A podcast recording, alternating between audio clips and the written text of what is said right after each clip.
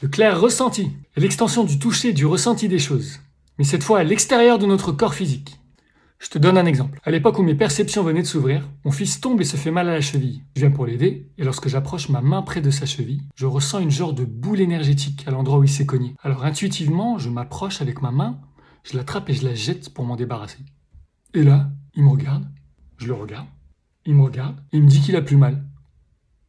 C'est donc cette capacité-là qui s'est ouverte soudainement chez moi. Palper des énergies pour la première fois, ça m'a fait un peu bizarre, je t'avoue. Mais ça m'a paru aussi complètement naturel. Comme si c'était quelque chose que j'avais oublié d'utiliser jusque-là.